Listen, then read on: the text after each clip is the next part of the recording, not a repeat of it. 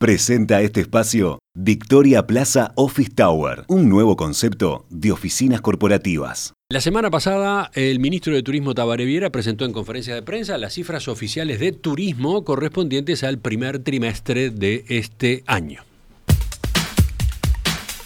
Según ese reporte, durante la temporada de verano ingresaron a nuestro país 12% más de turistas que en el verano 2019, o sea, el último antes del arribo de la pandemia de COVID-19. Sin embargo, el gasto de esos visitantes medido en dólares fue 5% menor al de aquella temporada. Bueno, ¿qué características tuvo esta temporada turística? Que marcaron las cifras si pensamos en la discriminación por país de origen de los visitantes, cómo siguió evolucionando el turismo de salida, el turismo emisor. Bueno, profundizamos en el desempeño reciente y las perspectivas de este rubro. Estamos con la economista Delfina Matos de Exante. Delfina, ¿qué tal? Buen día, ¿cómo estás? Buen día, ¿cómo están? Muy bien. Delfina, a ver, comencemos por las principales cifras. Emiliano recién adelantaba que tuvimos un 12% más de visitantes que en 2019. ¿Cuántos turistas ingresaron concretamente a nuestro país? Bueno, las, las, cifras oficiales confirmaron las señales parciales que habían ido trascendiendo en, los primeros meses del año. La temporada de verano 2023 fue una buena temporada en, términos de, de, cantidad de visitantes, incluso mejora lo que nosotros en Exante habíamos previsto entre enero y marzo de, este año ingresaron al país algo más de 1.200.000 turistas. Eso, por supuesto, supuso un aumento muy fuerte y, esperable frente a, los dos últimos veranos que transcurrieron con fronteras cerradas o abiertas el año pasado, pero con muchas restricciones al, ingreso. Ahora, lo destacable es que el aumento de la cantidad de visitantes también es considerable si comparamos con la situación prepandemia en enero-marzo de 2019 ingresaron al país poco menos de 1.100.000 turistas, por lo que el 1.200.000 visitantes de este año suponen una suba de, 12% frente a esa última referencia previa a, la pandemia. De todas formas, sí vale mencionar que todavía se trata de una cantidad de ingresos 20% inferior al pico de, más de un millón y medio de, visitantes que llegó a registrarse en el verano de, 2018. Bien. ¿Y qué marcaron las cifras eh, por país de origen de esos visitantes? ¿El aumento frente, frente a la situación prepandemia eh, fue así de importante en todos los casos? Bueno, se vieron aumentos desde todos los orígenes, pero de magnitudes bien diferentes. Eh, un primer elemento a, destacar es que al igual que, en los últimos trimestres, en esta temporada de verano hubo una cantidad extraordinaria de, ingresos de uruguayos no residentes, que sumaron unos 175 mil en el, en el trimestre. Eso es casi 60% más que en el mismo trimestre de 2019 y marca un récord histórico para, para el primer trimestre del año. De hecho, si no consideramos a, los uruguayos no residentes, en enero-marzo ingresaron un millón de, visitantes extranjeros, lo que implicó un incremento notoriamente más moderado respecto a, la referencia del verano 2019 de, de 6%. Bien. Y dentro de los turistas extranjeros, eh, ¿cómo fueron las dinámicas por país de origen? Bueno, empezando por, los turistas argentinos, que, son el origen más importante y como es habitual representaron alrededor del 60% de, del total de los turistas, en enero-marzo de este año ingresaron unos 717 mil eh, argentinos. Eso implica un 3% más que en enero-marzo de 2019, aunque es casi un 40% menos que el récord de, del verano 2018. En segundo lugar, en el trimestre ingresaron unos 145 mil brasileños, lo que supuso un 7% más que, en enero-marzo de 2019. Y finalmente sobresalió el, crecimiento visto a nivel de otros orígenes.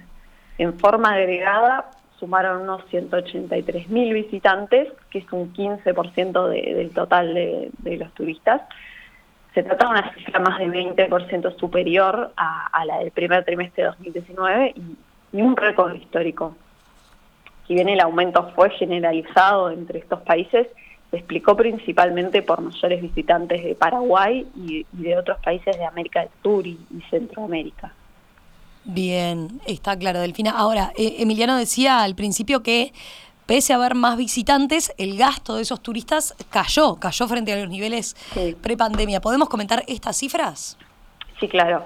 En, el conjunto del primer trimestre, los turistas que llegaron al país gastaron 741 millones de dólares. Eso supuso una baja de 5% frente al mismo trimestre de 2019 si lo miramos en dólares corrientes. Pero si lo medimos en, dólares constantes, o sea, descontando la inflación en dólares acumulada en, el periodo, la baja es de 18%. De hecho, en dólares constantes estamos hablando del menor gasto total desde 2006. ¿Esto quiere decir que los turistas que vinieron gastaron poco? Bueno, poco mucho es relativo, pero sin dudas que en promedio gastaron mucho menos de lo que gastaban en temporadas pasadas el gasto per cápita de, los turistas fue de unos 600 dólares en, el primer trimestre de este año, lo que es un 15% menos que en marzo de, 2019, si lo miramos en dólares corrientes, y un 26% menos si, si lo medimos en dólares constantes. Y eso pese a que la estadía de, los turistas en el país fue algo más larga. En, promedio los turistas permanecieron siete días este verano frente a seis días en, en 2019. ¿Se esperaba un menor gasto pese a la mayor cantidad de turistas? Bueno, el gasto fue menor a, lo que habíamos estimado previo a la temporada, pero sí era esperable que fuese inferior al de los últimos años prepandemia por varios factores. Por un lado, ya desde el año pasado veníamos viendo un ingreso extraordinario de, uruguayos no residentes, que como dije antes, fue récord en, el primer trimestre de este año, y estos visitantes suelen hacer un gasto bastante menor a, los de otras nacionalidades. Además, más del 70% de, de, los visitantes que ingresan al, país en el verano lo hacen desde la región. Y el escenario macroeconómico de, de nuestros países vecinos no nos permitía ser muy optimistas. Tienen bajos niveles de actividad económica, caída de los ingresos, monedas extraordinariamente devaluadas, hoy somos un destino realmente muy caro para, los turistas de, la región y especialmente para, los argentinos. En contrapartida, Argentina y Brasil resultan destinos turísticos muy baratos para nosotros. Sí, eh, a ver, a, eso quería ir. ¿Qué marcaron los datos de este primer trimestre del año eh, para el turismo de salida? ¿Cuántos uruguayos viajaron al exterior concretamente? Bueno, las, cifras de, enero-marzo de este año profundizaron lo que veníamos viendo en la segunda parte del año pasado. La cantidad de viajes de residentes uruguayos al exterior tuvo un incremento enorme. Entre enero y marzo se registraron 1.140.000 viajes al exterior con un gasto asociado de 471 millones de dólares. Se trata del doble de, viajes de uruguayos al exterior que en el promedio de los últimos ocho veranos prepandemia un 40% más de gastos si, lo medimos en dólares constantes. Prácticamente el 80% de, de, esos viajes fue hacia Argentina, lo que implicó casi el triple de viajes a, Argentina que en el verano 2019. Esta es una consecuencia clara de, la diferencia de precios de, nuestro país con, este vecino. Y del mismo modo, los viajes a Brasil también aumentaron frente a 2019, aunque en menor magnitud, y representaron el 15% de, del total.